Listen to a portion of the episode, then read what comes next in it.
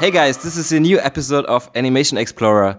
Today I'm really happy and grateful to have Reka Bucsi on board on Skype. Hi Reka. Hi Robert, and thank you for having me.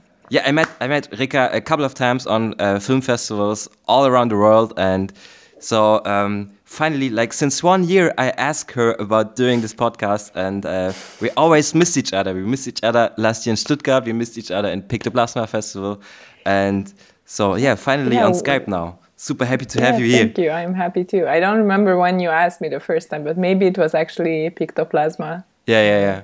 I mean, I mean, there wa- there was a time when we were both students and we met on a festival with our graduation films. And um, who would have known that five years later, I'm doing a podcast with you, and you kind of have three more films, and uh, you're a superstar now. I remember meeting you in in Annecy, and you had very funny shirts. And now I see you, and nothing changed. Exactly. This this is why I wear this shirt now. I think because um, I Yeah, I, it's- rem- I remember you wearing like super colorful dresses all the time, and then we, we didn't know each other, but we were meeting on the street. Like, hey, cool shirt. Hey, Yes. cool dress. yeah, yeah. We were constantly complimenting each other's fashion taste. yeah. So um, yeah, I read a lot of interviews about you, but uh, I wonder why why you don't have a Wikipedia page by now. But maybe yeah, in the future. You know, but no, you no what, what? what what I just what I just found out is that you were born in Germany. you just found out about that. I just kind of- found out about it. I kind of thought you know that as a No. But okay, so actually, the Wikipedia thing is a funny thing because um, my friend uh, Bernardo Britto, who who lives in New York, I, I was in New York and I was staying at his place. And uh, one night we had this, um, I don't know, but just like a fun night and we just started to go into wikipedia and we kind of the, both of us discovered how easy it is to re-edit any sort of wikipedia entry Yeah. and uh, and so there was this one he was looking for my name and i told him there isn't a wikipedia article about me obviously. And then he was looking on at one uh, which was like uh, my name and it was a wikipedia article about what it means and where my name comes from so reka. And there was a part where there was a, um, a bunch of names, a bunch of people, famous people called Reka, and then he made an entry and put m- me into that like to that list of famous people. list of famous Rekas. Yes, and so I am there, but Yeah. yes, there is no link to my my. Okay, so I have to write it maybe tomorrow. But but your films are online, right? I think I saw Love or Symphony Number Forty Two. Yeah, Love is uh, on Vimeo on demand for now, but first, then I will make the announcement here because I did not do the announcement yet, but it's going to go online uh, on Valentine's Day. Oh, that's my So- birthday. Thank you. Is it? Yeah. Wow. you okay? That's great. So it's gonna yeah, it's gonna have this little themed um, premiere on Vimeo, and we have been planning this for a while with Vimeo. It just hasn't been happening yet because of all sorts of you know um, short film distribution reasons. Uh, But yeah, I'm looking forward to have it online for free because I mean it's it's a film from 2016, so it's really time to go online Sure. with Yeah, yeah. that one. Two years ago. Yeah. But but actually, I meant that uh, there's a Wikipedia article for Symphony Number Two. What? Or really? Yeah, I think there's a Wikipedia article, or maybe No, that must Maybe- be maybe I- Mozart's I symphony. think I don't know. mine. Some some of your films on Wikipedia. I just found it, but but again, you were born in Germany, so uh, yes. wh- why like how how Yeah, how this happened and how you ended up in Hungary? Uh, my my dad had a um, a job in Germany, or he he's he did he started a company, and it was yeah in Germany. So he my family or my mom and him moved there, and then I was only in Germany, so in Stuttgart actually. I was only there for a year, and then after that we moved to Salzburg. So Oh, I was okay. uh, kind of growing up in Austria until I was eight, and then we moved back to Hungary to Budapest. So since then, I'm I'm basically here. Crazy. But uh, so you know German? I know German, but I, I don't I know I don't speak it because I never use it. So whenever I need to speak German for any sort of reason, it's hard because I always switch into English by accident. Can you order a pizza in German? Yeah, sure. I mean, I, I mean, uh, I guess so. Like I, I know. Uh, I just need to get into like a weird flow of German. The words don't come to me naturally. Ah, it's okay. it's like I'm some sort of robot that speaks a German when I'm Ah, speaking okay. German. But you Um, started you started to learn German as a lang- as your nature mother language, or is it? Like, Yes, yeah, German and Hungarian in the same time. Basically, I didn't know how to uh, write and write and kind of fluently read in Hungarian when I came back to Hungary. So, because I I did first two classes, first two years in elementary school in Salzburg, and obviously kindergarten too. So. I was just surrounded by, I was just learning how to write and read in German and my parents were kind of teaching me how to how to write but um, yeah i really really learned that later when i came back to budapest Crazy. So basically, your your puberty and uh, your study time was in Budapest, right? Eh, In Hungary. yeah yeah yeah. my puberty was in budapest Your puberty, puberty. because now now I wanted to to go over to this um, drawing and animation world because Yeah. um, you studied at MOM, is it right? Is this called MOM? um, MoMA? Mo- moma yeah Mome. Moholy-Nagy university of art and design yes because th this is always the the two first things when I read an interview. It's like you're born in Germany, studied at MOME. it's true There's nothing in between. life. It's like wow, okay.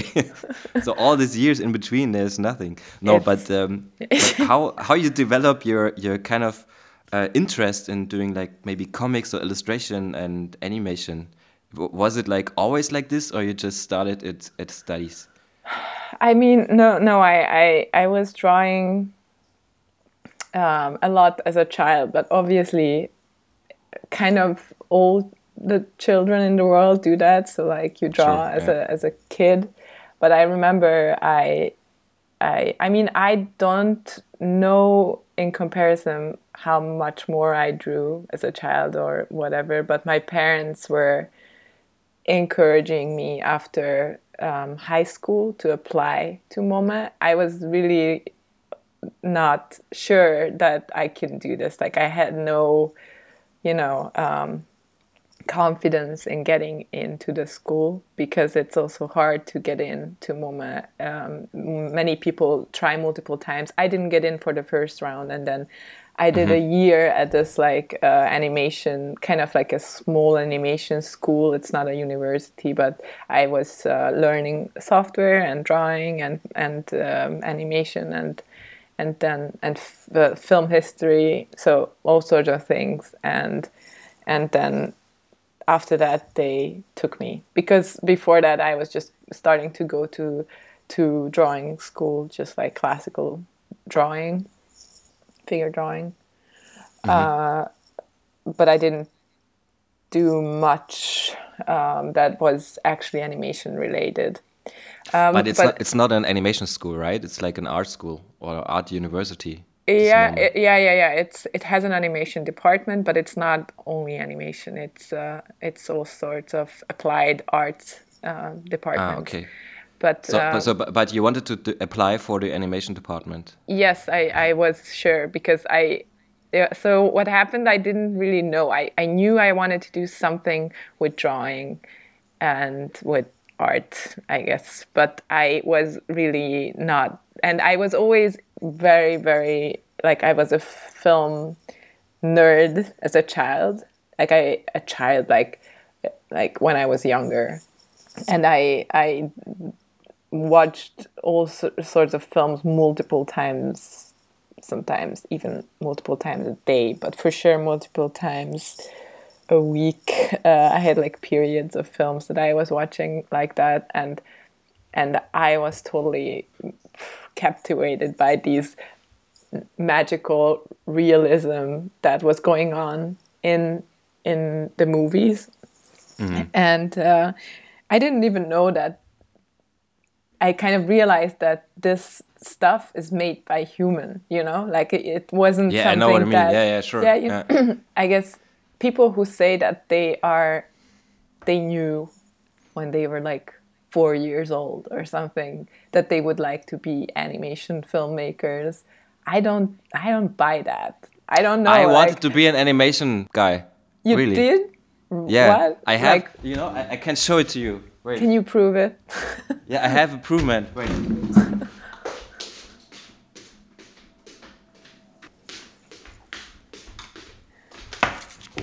Look at this.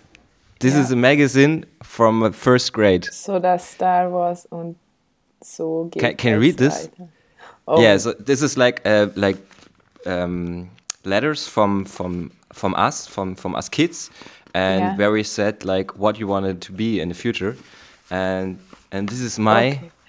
and there's a, there's a drawing of a duck and some animals, and yeah. then um, I said like hey, when I grow up and what I want to be in the future, when I want to be finished in school, I want to be a animator or a room designer. Wow! because I like okay. I like drawing and I like making things. I have a lot of fun with it. And when okay. I have so much money uh, to buy some material, I want to buy a, a, house with my friends, and then I want to buy a pink cabriolet. And when there's something left, I want to buy a, a little lake with some roses on it, and and the dog named Beethoven, and six fishes, what? and a cat, and a bird, and it's, uh, the bird called old? Sweetie, and yeah, it's like I don't know, it was seven or something. A duck named Beethoven. No, a dog named Beethoven. A dog. Dog. a dog. yeah, it's like okay, classical okay, dog. You got that from a movie. That's I was like, you are so sophisticated. At the age of seven, you want to buy a duck. no, it's like okay, I yeah, think that's I think proof. Yeah. So I I will not say that anymore. That people don't know what they yeah. are doing. I I didn't know.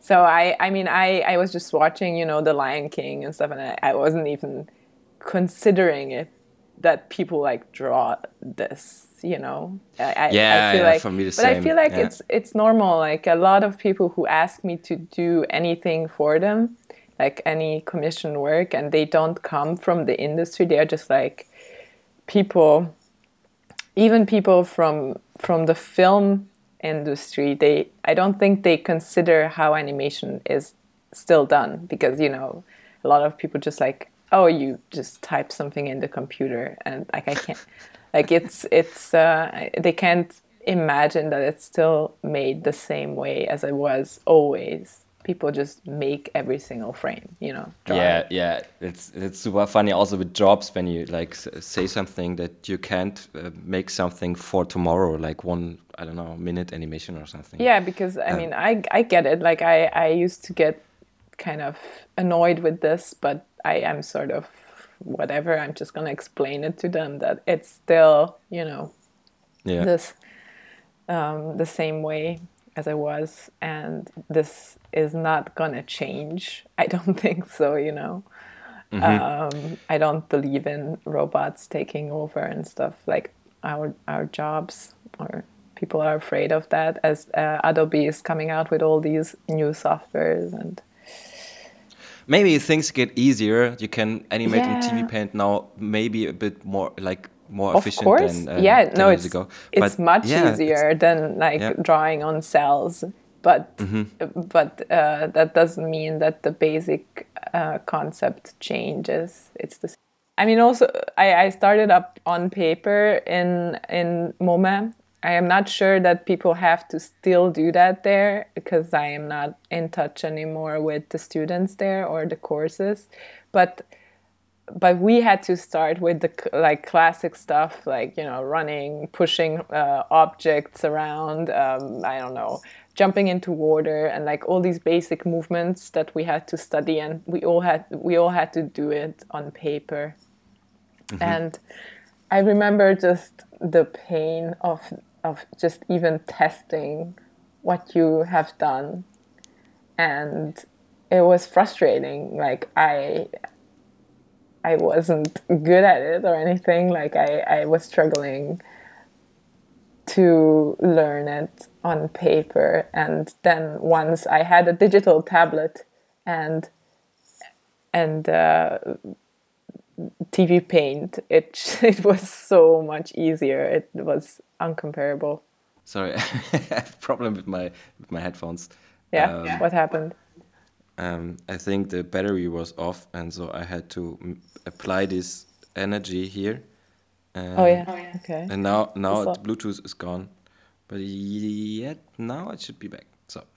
Um, Technology is working against yeah, us uh, today. Okay. You said you applied for MOM, and then you said we, we, we moved to the 2D versus digital thing and technical stuff. yeah. And, uh, no, I, I yeah, just like to finish up with that. So I yeah so I basically I was drawing comics because because of watching all the films I remember I and I I was I was wanting to to the tell different stories and I was just drawing these comics with like when you play as a child and you play with puppets or you play with whatever stuffed plush animals or whatever and you come up with a story as you go uh, I was basically drawing comics like that and just um, uh, I don't know having yeah it was naturally. I mean fun yeah, with that. And yeah. I was always just presenting them to my to my sister or my parents or to read to the, for them to read it Mm-hmm. And I think I I don't know they they observed what I like to do and then they just encouraged me because I remember I was just I was thinking I want to study biology or something that is related to to animals in some way. That was or or or um, yeah nature. So that was in my head when I was in high school that I would like to do that and i was really good at biology especially like when i was younger so in elementary school which doesn't really count you know and i knew that. I knew that i am just super interested in in all these things but i mean i i'm not sure i'm good enough for for a higher level of actually studying it in university and making a career like a making a living out of that, you know. But I could be a bird watcher or maybe like an animal explorer. yeah, traveling like, all around the world, making photos of mm -hmm. crocodiles. yeah, it could yeah. be nice. I can imagine you like this. so you can wear like colorful dresses. I, yeah, I, I, uh, I was romanticizing this for sure, but but but I think yeah, I had a friend in school, but that with, with same with the same attitude. I think because we maybe we watched a lot of documentaries about animals, or we just like to be in the nature, and yeah. then he always wanted to be an animal explorer, and I really like liked his dream mm -hmm. because it's super funny to have like animals around and doing stuff with animals. I don't know. It's like maybe it's also like um, there's know, a world we don't understand. You know, there's so much unexplored yeah, I, I, wanted to be a marine biologist. I, and mm-hmm. then I, I thought, okay, I'm going to do this seasonally. I'm just going to do this in the winter and I will just do filmmaking in in all the other seasons, you know? I don't know. Yeah, I was just nice. like in my head I was like I'm going to go to to a warm place and, you know, look at dolphins and study them. What why, why are you not doing this in the next movie? You can maybe you get some oh. funding money and you and just then I like, just go to make Sri holiday Lanka. in yeah in Sri Lanka and yeah make films about animal language. No, I I mean I just I don't know what I am exactly doing next, but it's not going to be about animals for sure. Really? Are you yeah, sure? I am totally certain. I mean, I'm not saying that that it's not going to have um, characters that at least resemble specific animals, but um, but it isn't about animals or animal behavior. Mm-hmm. Yeah, because in every of your films, it's it's kind of raised like the animal animation. There there are always big elements yeah. in your movies. It's kind of yeah. If you if you stop doing that, something will be missed. I think in the future. But I mean, people point this out a lot that I am um, using many animals in my films, and they ask me about it. But I don't really understand why. Because if I look around every single animated movie has like the same amount of animals. You should know that. You are doing so many animals as well. I mean, not yeah, in the true. So like and and also like a lot of people I know, most people have some sort of uh, creatures or animals that are you know just not human. Um, but I'm not saying that my new film has no animal in it.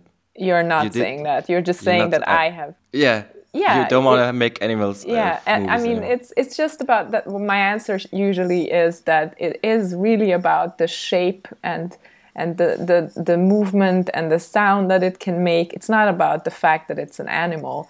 In Symphony yeah. Number Forty Two, it was more the, about the fact because uh, about about the fact that it's an animal character as well because it was about this relationship between um, human and how they observe uh, nature and the, the animal world and mm-hmm. how it's like super similar in many ways and so it, it, was going around this topic so obviously there there it's more dominant and maybe because of that film people still refer to me as this animal person with like animals in my films. No, I don't think so. Only because of this film, I think like uh, in all of your films, there's something like like you create a universe. You but you know what? I, I also I'm suspicious about the fact that uh, there is no dialogue in my films. So because of that, it's more my all my characters have a more animalistic um, feeling to them, and not really like the the humanoid aspects are a little bit lost because of the absence of language and mm-hmm. I, I think maybe, mm-hmm. maybe I think that yeah. has some sort of connection in people's minds that once something is silent in a film, it's a lot of times because it's an animal. But you also dedicated Symphony Number Two to the whales of Sri Lanka. Oh, I don't it's even in the mention credits. that.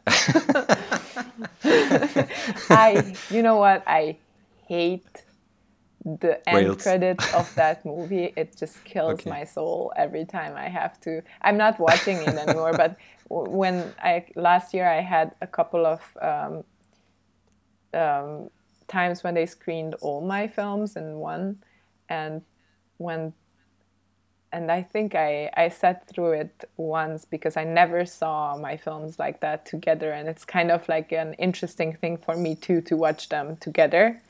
So at Glas Animation Film Festival last year, I, I, I kind of sat in a corner and just watched it. And it was an intense experience, to be honest. And also just watching that one minute long end credit list is just, I'm just like, what was I thinking about that? But, you know, all these like small things or kind of mistakes as you think back of them as mistakes. They, I, it's fine. It's yeah. It's, I, I don't. I I, yeah. I would never go back and re-edit anything, or I I would never touch those films. Obviously, it's what it is, and I had I know exactly why I did it away. I did it then and mm-hmm. that's okay you know i i think i really i really like that you said you stayed for your screening because uh, I know of some filmmakers who like can't see their own films anymore because they have to go out of the screening.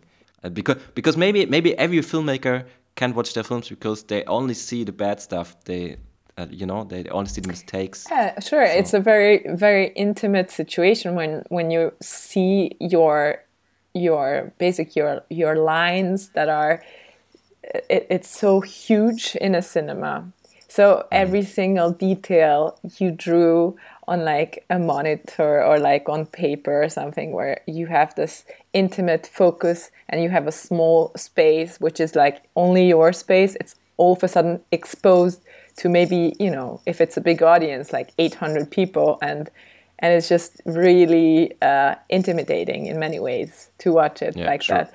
But uh, I, I, think I, I wasn't planning on watching my my so-called retrospective at Glas, but then people were like were asking me if I ever saw my films in one go together mm-hmm. with an audience, and I mean I no I haven't. So then they were saying I should watch it because it might be interesting, and I mean they were right it was good that I saw it, but I didn't go and watch them again the next time when there was. Do you see like um, like a transformation to something like from the first film to the last film? Is there something you recognize that you maybe get better in it, or maybe?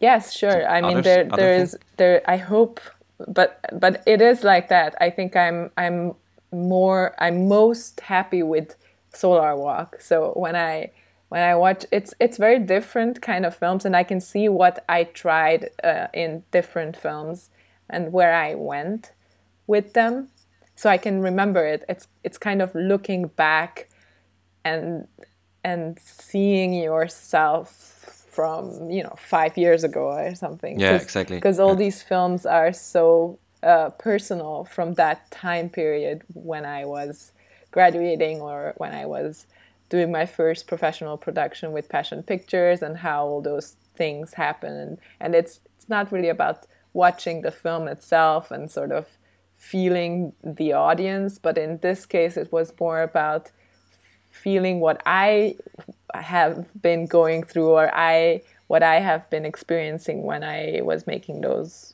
films. Mm-hmm. Which was yeah, it's it's kind of an intense experience because because you know do you do you watch uh, stuff or listen to stuff when you are working? Sure. Yeah yeah. Because i listen to i like, would podcasts kind of, or music. Yeah. Yeah um, i i even i watch movies on the side when i i am drawing and i'm sort of just watching stuff that i already saw or i'm not particularly super interested in. So it's it's just kind of running as a as a as a little entertainment and in the background and then sometimes i look up and i, I watch it. But it's kind of like that. When i look at a background uh, that is more detailed and i spent a whole day or two days on it and i remember which part of the background i drew exactly and what i was listening to or watching while i was doing ah, it. yeah, yeah, yeah. so it's kind of it's it's this uh, uh thing when you watch your retrospective where you can you can really remember specific things in your life what you were doing while you were animating or or drawing something. Because it's such mm-hmm. a long process and you get really deep into one shot or one scene because it takes forever to make it. So you you just connect everything in in your life with that so, but, but when you're saying you draw, like, but I have to go into this now because you said a lot of, lot of de like details, like for example, the production with uh, passion pictures and how you draw backgrounds. And uh, for me, when I see your films, the backgrounds is they are so amazing. There's always like a white space, and it looks like a matte painting. It's like it looks like a like a really detailed uh, painting and for me it would take like maybe two weeks to do it so how, you okay. how you manage to to uh, get this because i also think that uh, from symphony number 42 to to Solar Walk uh, it made a lot of progress yeah. in drawing backgrounds you get better with maybe textures or, or like small brushes or do mm. you do like tutorials and doing backgrounds or you just like like to illustrate stuff no i i never did I, I do a lot of tutorials on software or I did and I any anytime I run into something that I can't solve, it's always tutorials of sure yeah usually but may, may, maybe it's also some people have to do tutorials to make like um, I don't know paintings how to paint with light or something. Um, no, I, I never did that. But okay, so for example, Symphony Number Forty Two does did not require that level of backgrounds. It for for what it was. I it's a more simple design, way more simple and flat. Um, mm-hmm. And uh, it, yeah, the the the places where it the sceneries are really just very stylized illustrations of whatever it is. But I was also not on that level of of uh, painting uh, backgrounds or even just designing character. Of course, as you um, draw more and more and you, you practice, you get better. So that's pretty straightforward, easy.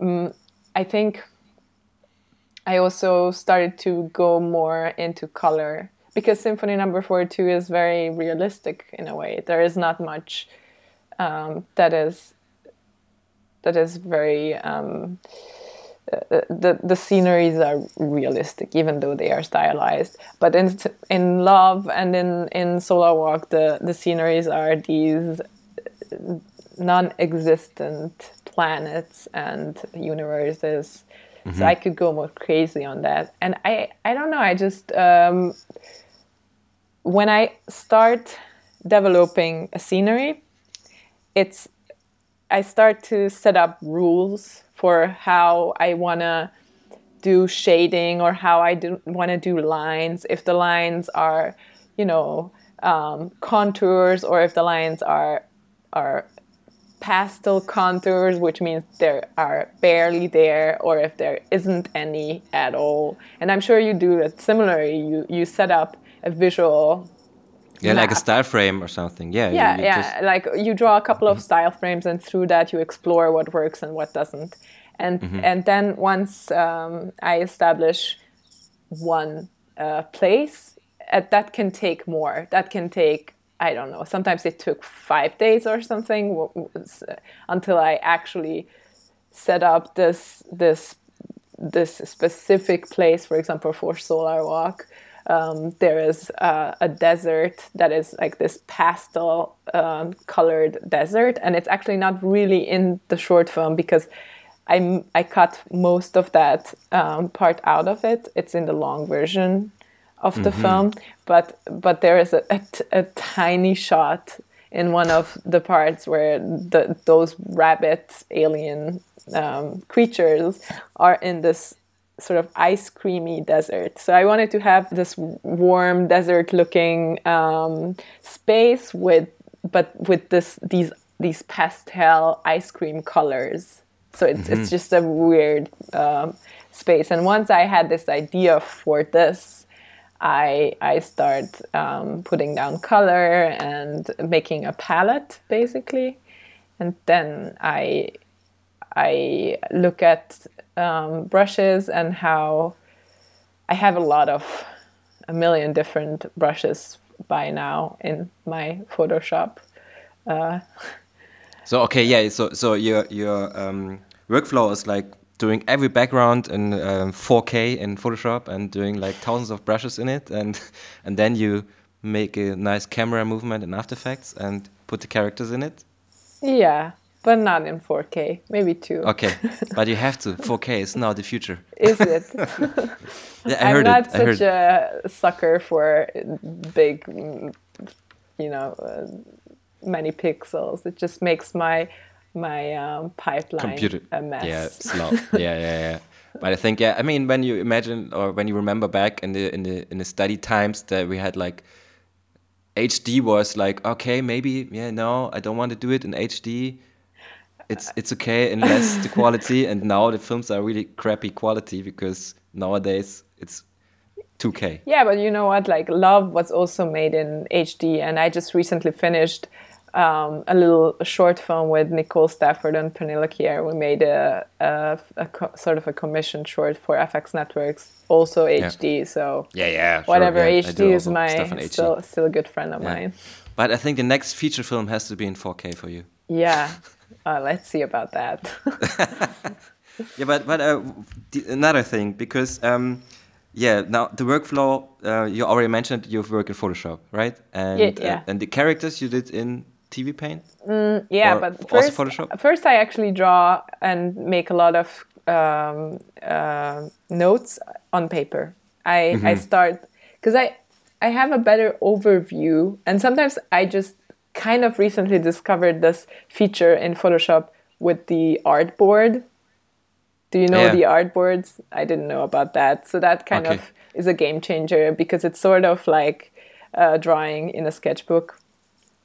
Uh, but I like a sketchbook because it is uh, mobile and it is of course um, i mean i, I uh, don't when... mind having sh- shitty looking pages you know I, I just draw a lot of thumbnails and and then i have a when i have a specific idea it, it's just easier to just quickly draw on, on paper and write everything down there. I think also like your films are really like a sketchbook idea thing. Because mm-hmm. for Symphony Number Two, I thought it was an animated sketchbook more or less because there's so many cool ideas and you put it together with the fox in the beginning and the end, and something maybe also came together like connected scenes where there's a balloon in this one scene and then in the other scene as well. And mm-hmm. I, I really can imagine like how your sketchbook was looking for this film, Actually, and also for the new stuff.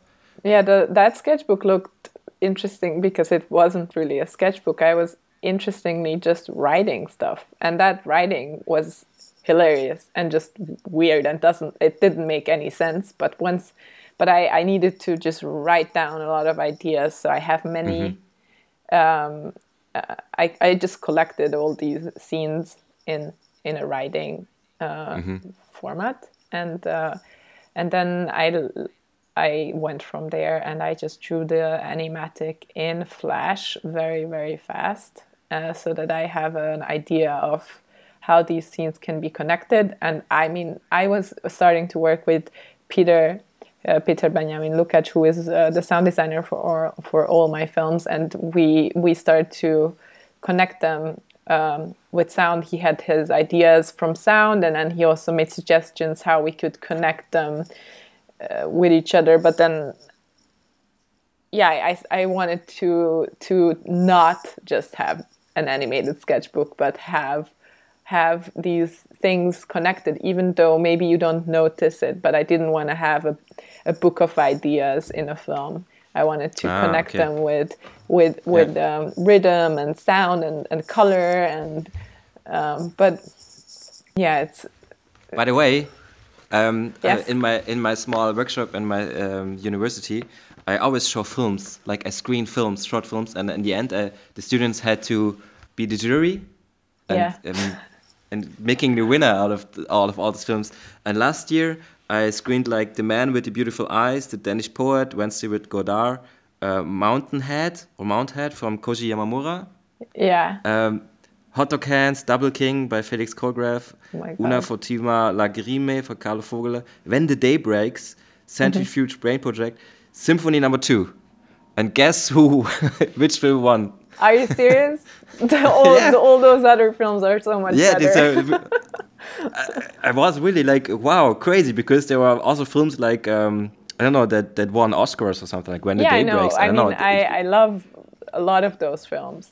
Yeah, I, me too. yeah, but but yeah, uh, you won with 47 points in front of uh, Wednesday with Godard with 43 points. No, yeah, 44. So you have to change the title now. Symphony number 47, please. 47? Oh, yeah, okay. I didn't, no, but, that didn't but yeah, I mean, uh, it was super successful um, in the screening for the students. So because they said in the in the end that uh, it was super open, there was no story in it. It was super funny, and um, this is what people like. I think it goes down well with students. I recognize that, and a younger audience um, mm-hmm. because or mainly actually just like film students or animation students because i think a lot of them have these um, what story should I tell? And it must be very meaningful. It must be. I have a couple of shots, you know, in the uni- in university, and and I need to prove myself in a way. And there is this environment where you can just do whatever you want, and it's a lot of pressure on a lot of uh, people, and they become a little bit anxious about storytelling. I think, and then they see my film, and it's kind of like, uh, it's just not. It doesn't care about narrative in a way that in many schools it's told it's told you to to care mm-hmm. about narrative in a way and so that's that's freeing for them i think to to to think about that in a way that isn't that uh, connected to all the rules that they need to follow in a exactly in a story. Yeah, that's what I think as well. Yeah. Yeah, and you also did it with with the, with the, with the new films, you know, like you, you stay yourself true, maybe to to the point that you are trying to make um, not a narrative storytelling. You are more like intuitive with your ideas, I think. Yeah, I mean, I that's just I'm that's just what I am. I know how to do. I don't. Mm -hmm. I I don't. Ex exactly know how I would make something that is straightforward narrative with characters. Um, I'm just not naturally drawn to that mm-hmm. form of uh, filmmaking. And I, I like to watch a good movie that is made like that. I just don't really like to do it myself. But actually, I might get into it one day and kind of mix it up a little bit and put more narrative in it than I into it than I I did in my previous films. But I think short films especially are really good for just experimenting with storytelling and yeah, yeah just like visual um, ideas and not yes. getting too much into the the writing aspect, the classical writing mm-hmm. aspect, mm-hmm. but the more I I want to kind of switch into feature film, even though it doesn't, it's not my main, you know, starting point. My main inspiration can't be that it's gonna be 80 minutes or 90 minutes. So I'm I'm trying to just stick to my ideas and not think about whether or not this is going to be a feature film or not. Mm-hmm. But I'm I'm reading books about about uh, script writing, classical script writing yeah, it, uh, I tried this once uh, as well. Like, do you know the podcast Script Notes? No, I didn't. It's I super funny. It's just these are two script writers, and um, sometimes they they just read out loud like three pages of people who sent them some scripts, and okay. they they read it, and they say like, okay, you made this wrong, you made this wrong, and na na, and you have but to be are, like who, more precise. Who are, who are they? One of them uh, wrote the script to Big Fish and to some mm -hmm. other movies like big movies and mm -hmm. I don't know exactly like um, mm -hmm. they're just famous scriptwriters who talk okay. to each other about uh, scripts. yeah, well, I I love just watching YouTube videos of people um, like I don't know Charlie Kaufman. Yeah, yeah. Talking in general, but but what I sort of realize now um, through kind of studying more classical uh, books like you know Syd Field or like the, the big the big people who are considered the main um, guidelines for script writing they are very technical which is a good thing. So you know exactly how to write a script and what the formula is. But it is but mainly everybody is just like well you just have to feel it so it's of not. Of course, yeah. It's and never. Maybe it's, it has to be. It there, has to be personal as well. I mean, yeah, it has I mean, to be your story. there is structures and there is things that you can you can uh, use and then maybe disconnect from, which is also an interesting thing I think to know what the what the rules are and then go back from there and make it mm -hmm. make it your own uh, version of those rules. But uh, yeah. Yeah, I, I would like to to see a feature, of course with your style of storytelling. Even when there's some in some of your films, I think there there is a narrative, but it's packed with with uh, a lot of other short narratives. You know, because yeah, I mean, these I, little not... panthers in, in in love. yeah. or another Solar Walk. There was this this rabbits. By the way, this rabbits reminded me on the horses, but in a rabbit costume. That's so. You know what? Like Nicole Stafford, my who was lead animator on Solar Walk, she she once she just comes up to my desk and she's like, "I have a theory. I think these characters are the horses from Love, but they, but they exactly, but they are in these costumes." And I was like, "Yeah, yeah, yeah. totally right. This, these are the horses." So now you have to make like every character in every movie another costume in the next movie. I I don't Just have enough money. I need to hire the same cast.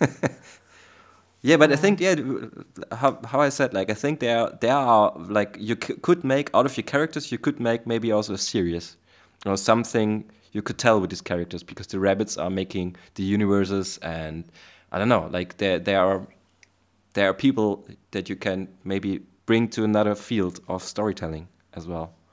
You say always you're an experimental filmmaker, but sometimes I think there is. No, I mean, but ex- being being experimental in your work doesn't mean you're neglecting uh, yeah. narrative. It just means that I, I mean, for it means many things, and I'm not a, not a classical experimental filmmaker. Maybe people who study and do experimental film would not consider me as an experimental filmmaker. I just consider myself as more of an experimental filmmaker than a classical yeah. um, filmmaker be, or someone who someone who who you know uh, builds up a narrative in a more structured way so to say. But my film for me has structure. It's not something that i i throw together and i'm high where i'm where i'm doing it or something like that. Like you know people ask me so much about what I smoke or whatever what I take when when I'm coming up with my my ideas but my answer is like nothing I'm super focused and I'm I'm I'm I'm uh, I feel annoyed with these questions because mm, it's sure. it's sort of uh, think it, it, it they they think that I wake up in the middle of the night I had a dream and then I just put it down on paper and it's this crazy, uh, uncontrolled process, but it's super controlled. It's it's uh, it's very hard for me to to make something that has space in it for for associations and for for interpretation from the audience. And I mm-hmm. like to use this space between the audience and the film for you know your own um, way of thinking about a film but I also want to make something you can leech onto and you can emphasize with and you can feel something so i'm still i'm still trying to manipulate my audience while i'm also leaving them to make up their mind about it mm-hmm. you know what okay. i mean Yeah, I I think yeah. I mean, you try to uh, who maybe when you do a film, you try to manipulate the audience in some kind of way. You just like maybe you want to entertain them or you want yeah, to bring them exactly. to tears. Manip or man manipulating it. I don't mean it as like a negative thing. It's just mm -hmm. every filmmaker does that. You want to embrace something in your audience. You want to get something across, and for that you have to uh, play with their emotions a little bit or like make them laugh or make them cry whatever. Something must happen. I think also the cool thing in film or an animation short um, in special is that you that it doesn't need to have like a story. It just, when when there's a cool sound when there's a nice image when there's a cool movement when there's um, a feeling of is is this a fluffy character or is this like a really stone cold character? You you you kind of get in the in the mood of this film no, and when there's like a tragic music or when there's a really extreme music, you, you get this emotion by just watching it. Like uh, when I see yeah. a painting, and this painting could be like aggressive or it can't be like a really soft painting, and it isn't, or you know, it's just like a bunch of colors. But uh, I have a feeling when I watch some colors in general. So yeah, it, yeah, exactly. Everything uh, or many things can evoke uh, feelings or emotions, but it's it's a matter of how you edit these things, I think, and how you com- yeah. combine music, yeah. sound, picture, dialogue, or whatever it is. Yeah. Uh, that is going to make a difference in whether it's it works or not. Mm-hmm. By the way, again, like back to the graduation film because this was a catalyst of, for for your career, I think, because um, mm -hmm. you, yes. you you were going on a world tour with this film, and you, I mean, you were in Annecy, the world's biggest animation festival.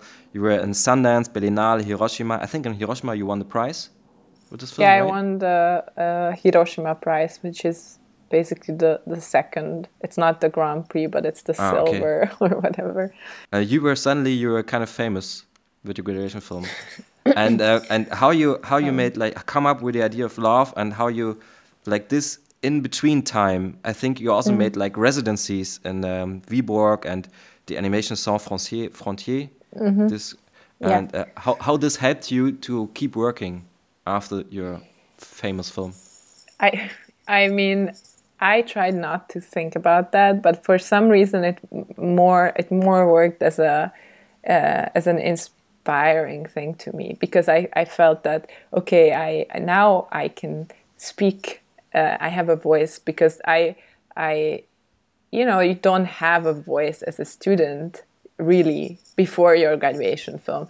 You want to like talk about something or you want to get your opinion across about something that that that angers you or that makes you feel happy or whatever.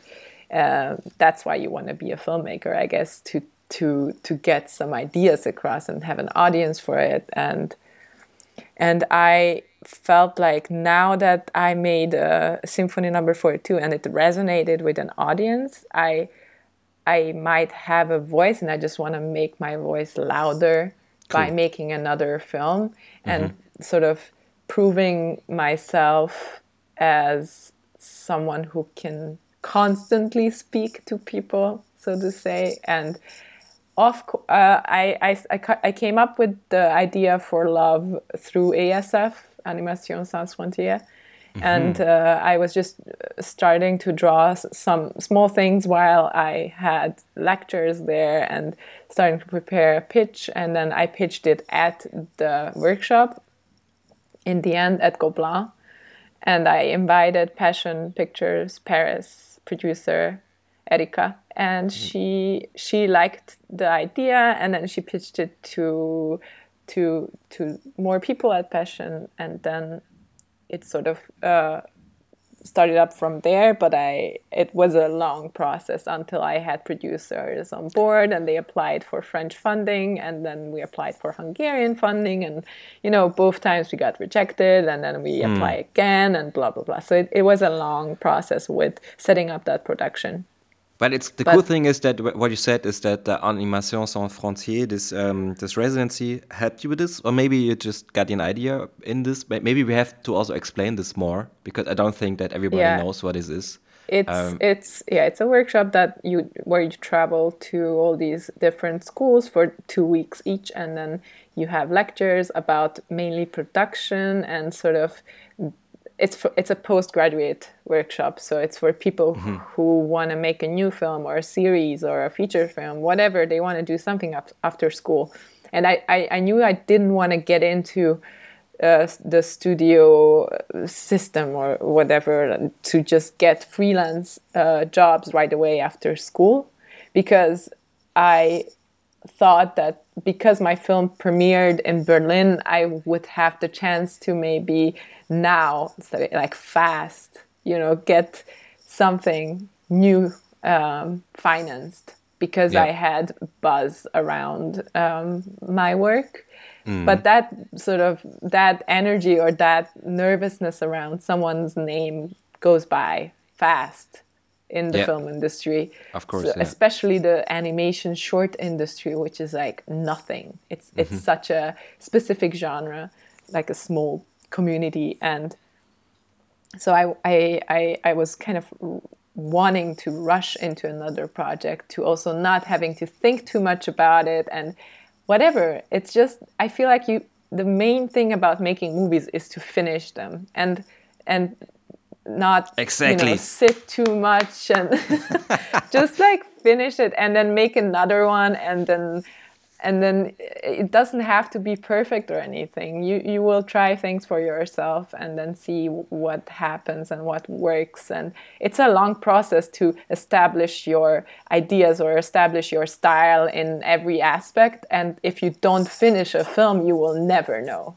And mm-hmm. I, I, I, it doesn't count if you like i knew what i was doing. No you don't. Like anytime i put something down on paper and then i even just putting it into a storyboard i realize some things that don't work and i had no idea in the written format that it doesn't work in the storyboard and then this goes on and on and you just have to render it and hear the little sound of After Effects or Premiere or whatever saying it's yeah. ready, and then you watch it. yeah, but uh, you know, you know how it is. It's always the problem is always like getting started and maybe like staying focused on maybe just choosing an idea to making it into a short film or making it into a long film. I know it's just like being self-confident in is this the right thing is this the right direction i'm going it's always this little yeah. kind of steps you take and then you always have to say like man i have to finish it because if I not finish it, I will never finish it, or maybe I never do a film again. And uh, there are always problems all the time. And but every time when I try to make a new film, it's yeah. like this. Maybe it's also good, better to make make it with a team, so you're not alone. Maybe just yeah, like ask people it, around you. It counts to have people around you who also who also push you and believe in you. Of course, it does mm. matter a lot. Mm. Um, compared to when you are working on it on your own on weekends and that yeah. sort of thing.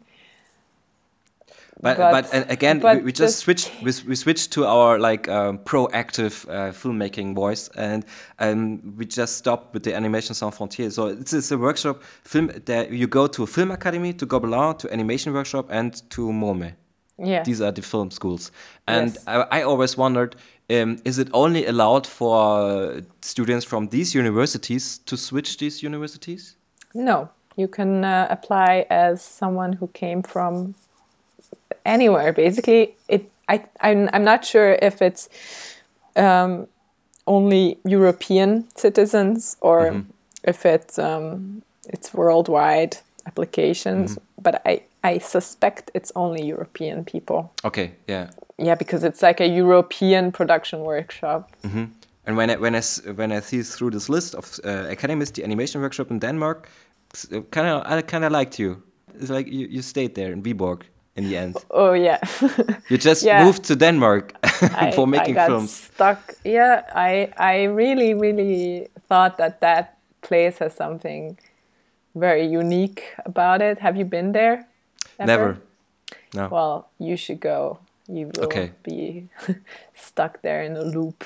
It is, mm-hmm. uh, it is very supportive, a very supportive community and a very calm place where you can really just focus on whatever you are doing. It's very uh, good for for yeah for for getting deep into your work and somehow even though you know i live on my own i have a in budapest i have a a studio where I can go to, and it's like a perfect setup for also working at home and sometimes going out and working around people, but mainly actually on my own.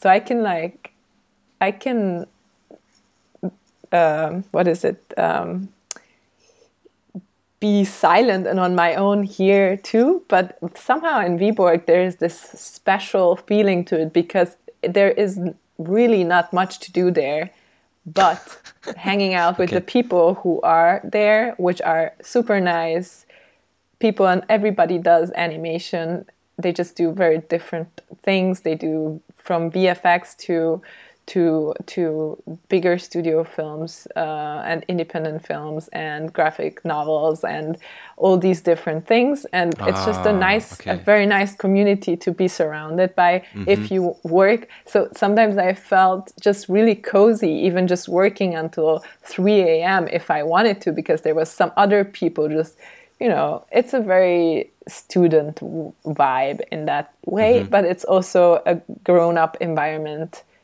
um, where people do very professional and very inspiring work.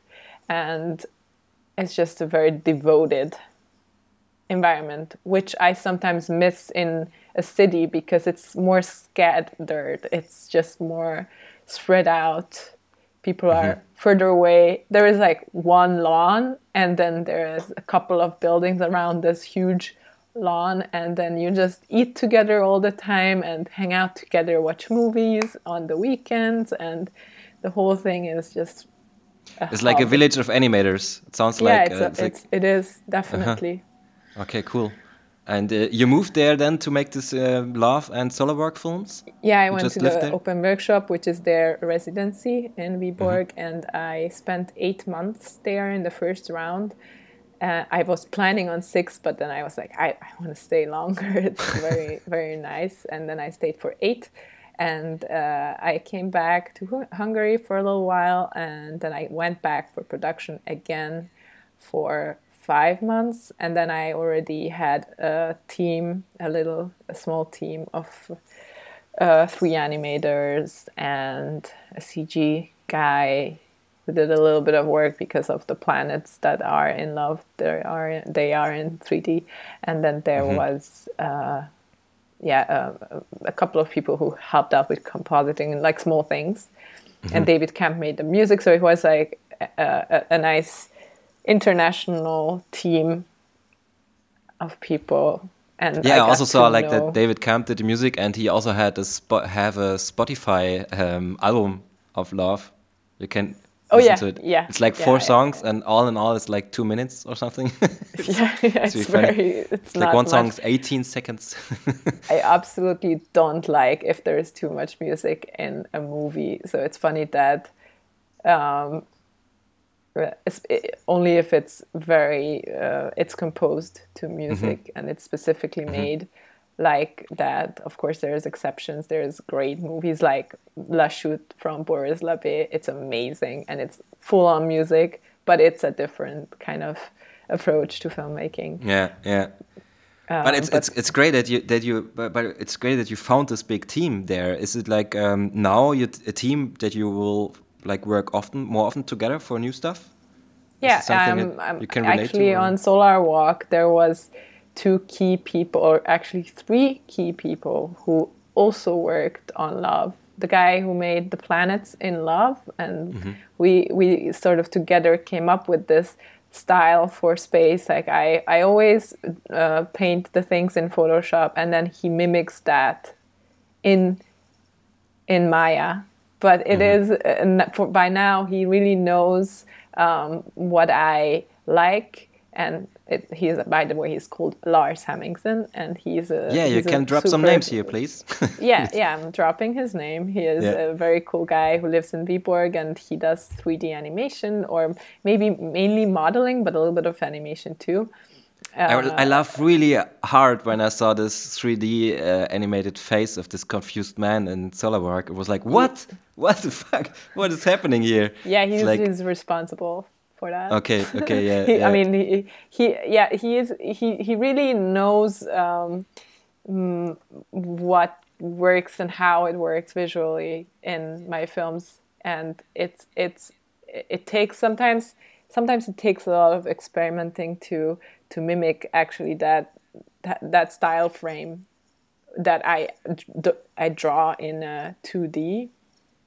Mm. But uh, he he is really uh, good at putting that, getting that out of 2D and making it move mm-hmm. because mm-hmm. it's it's it's not in 3D. It's in 3D because it doesn't make sense to animate it in 2D mm-hmm. because it's slow movements and it's all these shapes and uh, yeah but I, I actually really want to go get into uh, 3d too myself and learn yeah, some yeah. Uh, that's one of my new year's resolutions i want to okay, just cool. try nice. try and get into i guess blender because it's free or whatever it is. yeah, and I mean, and it is, I guess, an easier one. I I wouldn't start Maya on my own like right away. I would just go with the easier things or just ZBrush some stuff. I think it fits. Yeah, you yeah. should should do it. I mean, looking forward to do to to see some three D ish Reka style. Yeah, it's I still like it to be flat and to uh, being able to put it into a, a 2D environment, but it is uh, I, I think it's always it's not it's so boring when you when I stick to the same thing and and for example the backgrounds now i really know how to do those specific things and it's very easy for me to go back and make the same sort of background that people really uh, appreciate those sceneries and i like to look at them too because they are sort of this this eye candy a lot mm-hmm. of colors and details as you described it and it's hard to resist for me to go into that again and then maybe I put a little bit of like glue and like the color on this thing, and then I just realize I need to stop myself because I just okay. start to get too and I too much into it, and it's it's becoming uh, it's it's uh, it's fooling people with all these uh, aesthetic, uh, beautiful things. But I, I want to get more into conceptual backgrounds or conceptual design where you can where, where there is more conceptual thought behind it. I don't know if that's very clear i mean you can make conceptual art like also really beautiful. It doesn't, doesn't mean to be no uh, it, it doesn't mean I, I don't mean it like that. I don't mean it like i don't want to make it uh, beautiful anymore. I, I want to make something appealing of course but I, I i would like to try and um yeah, just mix it up a little bit because I know exactly how I do these things and uh-huh. I just don't want to repeat myself. It's just it just Is there something that you that inspires you? But I think when when I see some of your creatures, some of your characters, I I would say this is more like also some character out of Adventure Time sometimes, but then not so mainstreamy. It's like the eyes or the mouse is like yeah, this bit cartoony, but then yeah also is there something you um, you really like like illustrators or cartoons or, or filmmakers? Uh, or you just do what you what you like you don't care about styles? I i like so many things to be yeah, honest like hard to say. what i do is I, I have a tumblr and i follow a bunch of people and i'm just like oh this is very cool oh this is cool this is but i don't mm. even remember the name i'm such a bad person with names yeah. Uh, okay. And and then when I see the name written down, I'm like, ah, yeah, I know, I know her, or I know this, this, um, or this person uh, who, like, I know the styles, I recognize it, but. I mean, Boris Labbé is a huge inspiration. He just is so focused in his work. I feel like everything he does is very strong in in what he wants to explore, and it's kind of easy ideas like the mm. concept is very clear. So sort of no bullshit uh, ideas that he he gets across so well and so um, he, he he just doesn't uh, isn't afraid to to experiment or explore something into detail. Yeah, so, that's that's yeah. I mean, this is a good inspiration as well. Maybe just like filmmakers who don't care, just do. Um, I love Caleb Wood. I think he oh is, yeah, yeah, he is just I don't know what like, everybody loves Caleb Wood, yeah. but but he is also similar to that. He's he's just I think very smart in his approach to animation, and he's also very uh, loose in in uh, in what I is inspiring me. As he said, I think on Twitter or something. I don't remember, but. Mm animation is just movement and I, I like that because you get stuck into this in in this um, people don't like to animate a lot of times i think because they think they have to follow those 10 rules you know or whatever mm. how mm-hmm. many there are um, for how you have to animate something and you got I, I, I had I had some really bad teachers at MOME who taught me animation and they were frustrating. They were just like telling me all these uh, things what I have to uh, learn in this animation kit way. You know. The, mm-hmm. okay. The, yeah. Yeah. Uh, and I, I do think that that's a good thing to know. But I man, like I I can't animate like those people, and I will probably never be able to animate Bugs Bunny like that or any any uh, character that is like that and requires a movement like that.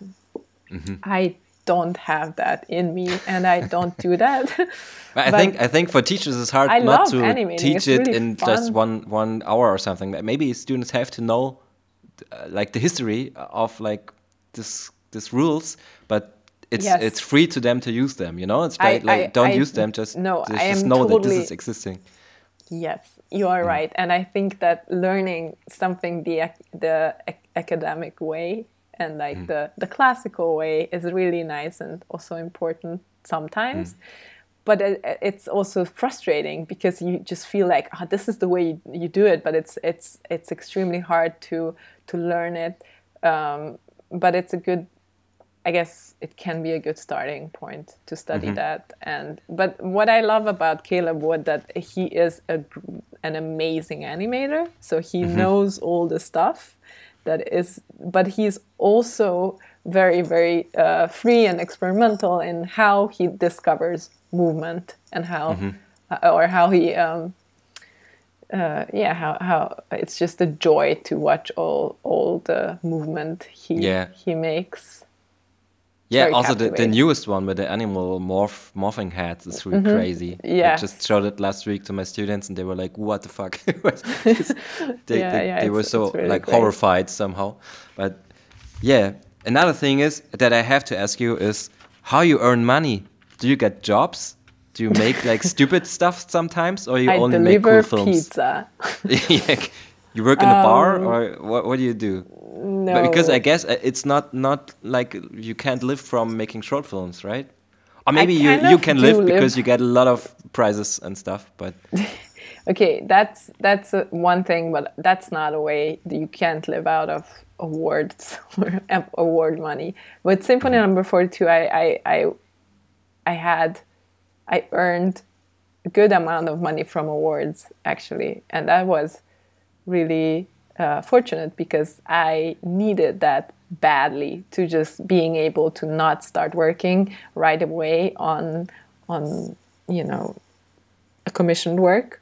So I, I had this I had this base uh, of um, yeah just some money that I could use for my own films.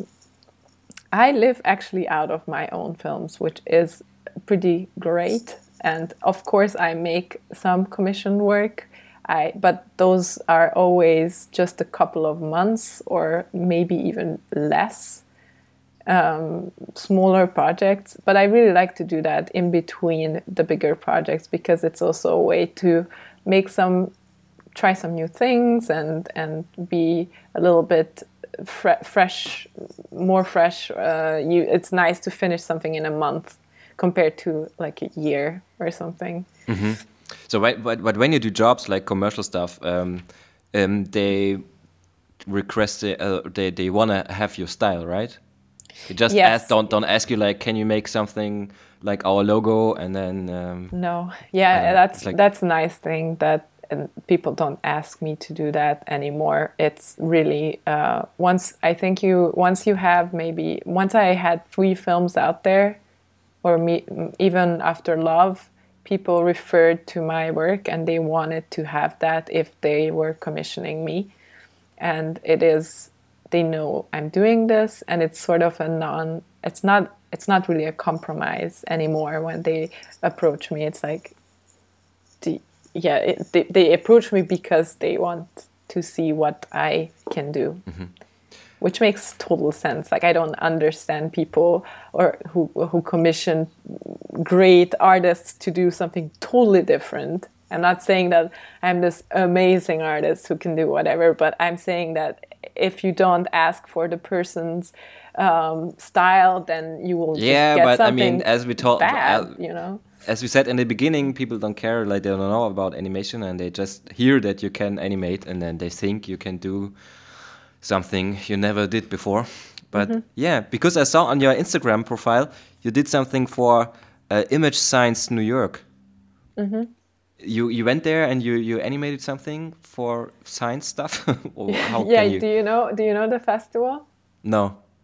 It's a it's a film festival that um is yeah uh, arts and science themed. So they show films that are somewhat connected to science, and they have this little program um, where they put together six scientists from various fields and six filmmakers, also live action and animation. Um, and you can just apply there and uh, say that you want to be part of this workshop. And if you get a spot, then you will be one of the filmmakers, and then they basically pay you uh, to go to New York and work there for a week. Wow. With a scientist. Um, I mean, the scientist will, in in my case, he was, or she was uh, consulting, of course, because she can't animate. But sometimes when there was live action filmmakers, they go together on the streets of New York and they shoot, and they they are maybe actors in the film or whatever it is. But in animation, she was. I remember she was a little disappointed because. Uh, oh, it's only animation. Shit. Yeah, it's it's only. Can't we do live action? And I was like, no, no, we really can't. I'm sorry. Uh... It's uh, so. But then I think she was very happy with the end result. So uh, yeah, I I went there with Nicole Stafford again, who is my my well, she's first of all a very good, very good, uh, one of my best friends, and then also constant collaborator. So I asked. Ah, yeah, that's another name to... I see in every credits now. Nicole Stafford. Yeah, well, I just yeah. I just followed her on Instagram like one hour ago. really yeah, great. Really? Yeah, she's she's yeah. super super talented. Yeah, French, and of course, right?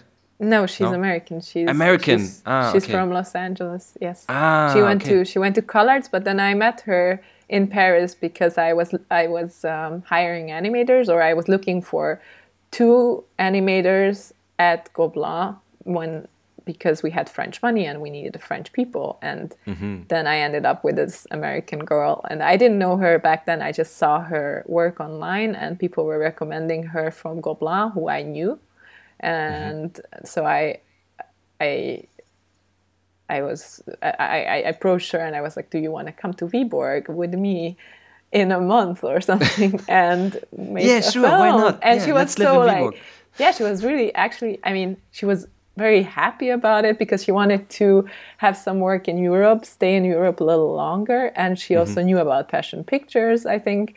Uh, so this was sort of appealing to her but then she tells the story where she is on the plane to denmark and she kind of had this moment of reali- realizing that she doesn't know anything. I mean, she knows Symphony Number no. 42, and she saw something uh, like an animatic from Love, but she doesn't isn't it's not very clear to her, and it's kind of one of her first, I think, jobs that she did, which was like a bigger production in in a way uh, okay, um, so she was um, curious. so she was doing. like, "Oh, I I don't know if I'm getting in like what's gonna happen. You know, what if okay. I don't get along with these people and now we are stuck in Denmark for for five months or four months or wh- however." Wow, that's a brave decision to go there. It was, I think. and I yeah. I was very appreciative of that, of course. Mm-hmm. But then it was so nice, you know, like we mm-hmm. we were on the same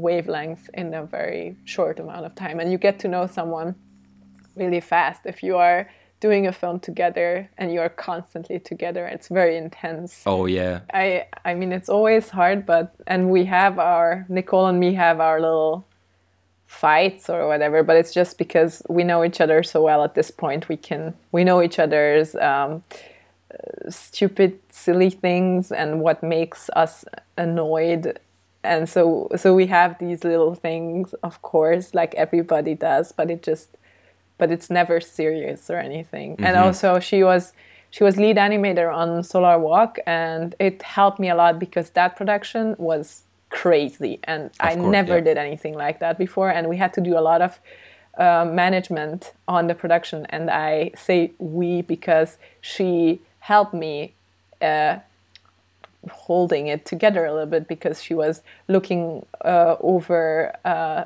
the animation part more than she did uh, at, in Love or, or previously.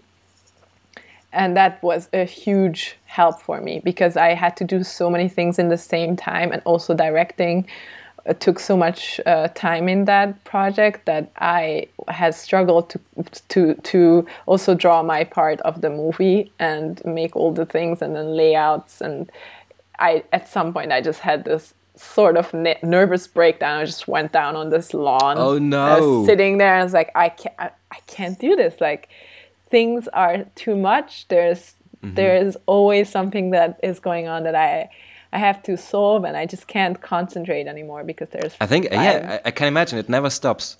Everybody never, asks you something, uh, yeah. and there's so much stuff coming up. Yeah. And how, yes, how much? It, it, was 15 minutes in half a year or something. It was like crazy yeah. production time, right? 47 so. minutes in four and a half months. That's and of crazy. course, not the whole thing is fully 2D animated, but still there was the the pipeline of because of that because there is so much 2D mixed with 3D and with After Effects, and it's just this crazy technical pipeline and also uh, just a general overview of who's doing what and who's gonna be ready with what and when do I have to have another layout for this other person and just a yeah. constant thing uh, to to look over and uh, she was you know more on the calm side because she had she had less uh, tasks so mm-hmm. she it was good to have someone who who was first of all helping me out at least on on overlooking interns and just the animation part and she she she was like listen we got to go to the producer and just you know calm down and mm-hmm. we'll figure it out but uh, yeah I, I, I just at some point i couldn't she slapped smacked you in the face like yeah yeah yeah, yeah she was a slap in the face basically okay. yeah and that was good mm, cool i needed that slap so af after this uh, big production and all this uh, stress you just mentioned. Um, are you still want to do a feature film? I, I I would love to do a feature film because okay, cool. I feel like now I can do it. I did mm -hmm. 47 minutes, or we we did it together. It's I know how to manage mm -hmm. a 47 minute uh, film, and I'm confident that if I would have a strong storyboard or script or whatever the project requires, and it would be it it would happen to be a long project, that I wouldn't be scared of production itself. I, I'm I'm more I'm more I'm always more nervous about pre-production. I mean, production is something it's fine, but just coming up with every idea and coming up with all the characters and making it something that works is is so much harder than the mm. actual animation part. Yeah. So yeah, what is what is the plan now? You you said you you don't wanna you wanna get rid of the animals and you wanna make a feature film. so and you're and you're uh, like learning about script writing. So how we can see your feature live action movie with I mean, I, I I also feel this time um, frame again on the fact that you can't just sit around for five years and write something. I mean, I'm not Kubrick.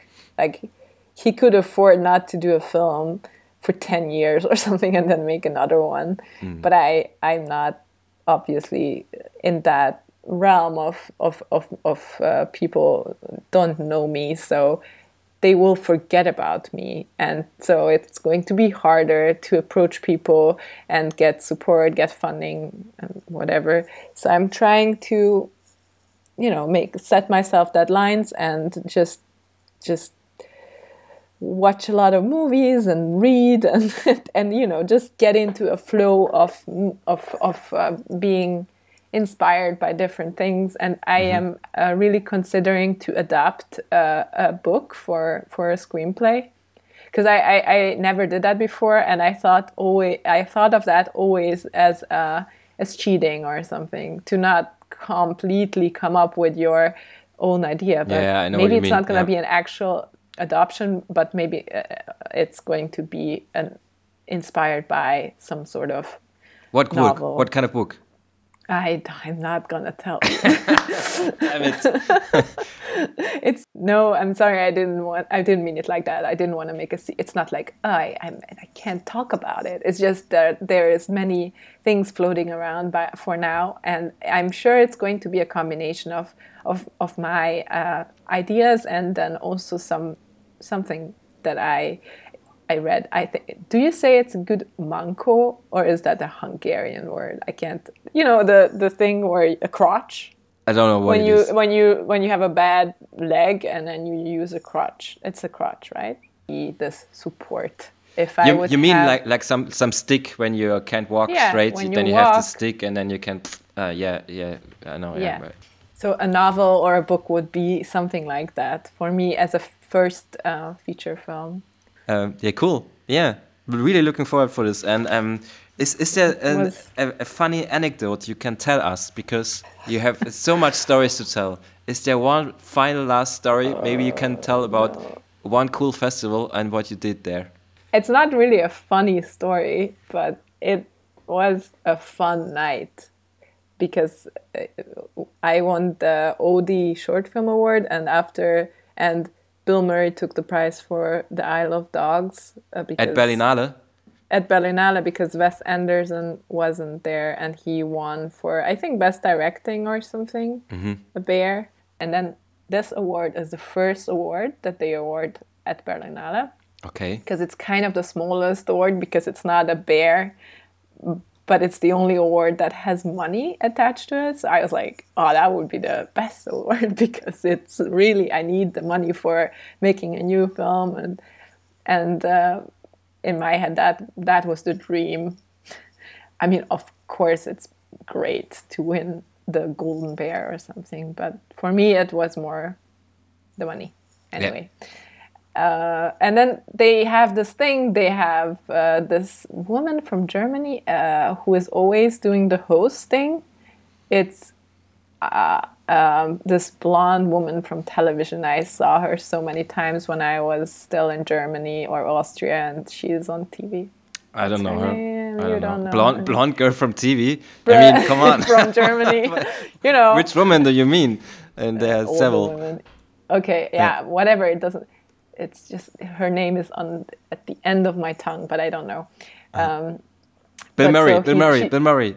Where is he? yeah, Bill Murray. Bill Murray. So uh, she, he goes on stage because she's like making jokes and like, and Bill Murray is here. And then he goes on stage. He like does a bunch of little jokes. He's just being himself, and it's really nice. And everyone's like, ah, Bill Murray. And then you know the jury comes on stage for the short films, and they announce my award. And I was like, what? And I didn't have anything prepared. And I basically go on stage five minutes after Bill Murray, and I'm like, oh, what? What is happening? There, the palace is you know three stages have you been in the palace before Never. it's just, it's in, it's so big it's massive and it's beautiful and it's it's just super uh, intimidating to speak there and i didn't even realize that my face was huge behind me on this monitor or or the screen. And then I, I i just couldn't believe what was happening. And then at the press conference before the press conference there is all the award winners drinking champagne and having fun together. And there i met bill murray. This is the only this is the end. And then also at the dinner we had a little we had some little chats conversation about uh, Denmark and animation and sh- filmmaking and I don't know all sort of things. But I you forget very fast that he's Bill Murray because he's so just so Normal. normal, natural, and that Yeah, there is yeah. nothing uh, that's that's sort of distant about him. He's very friendly and and uh, approachable.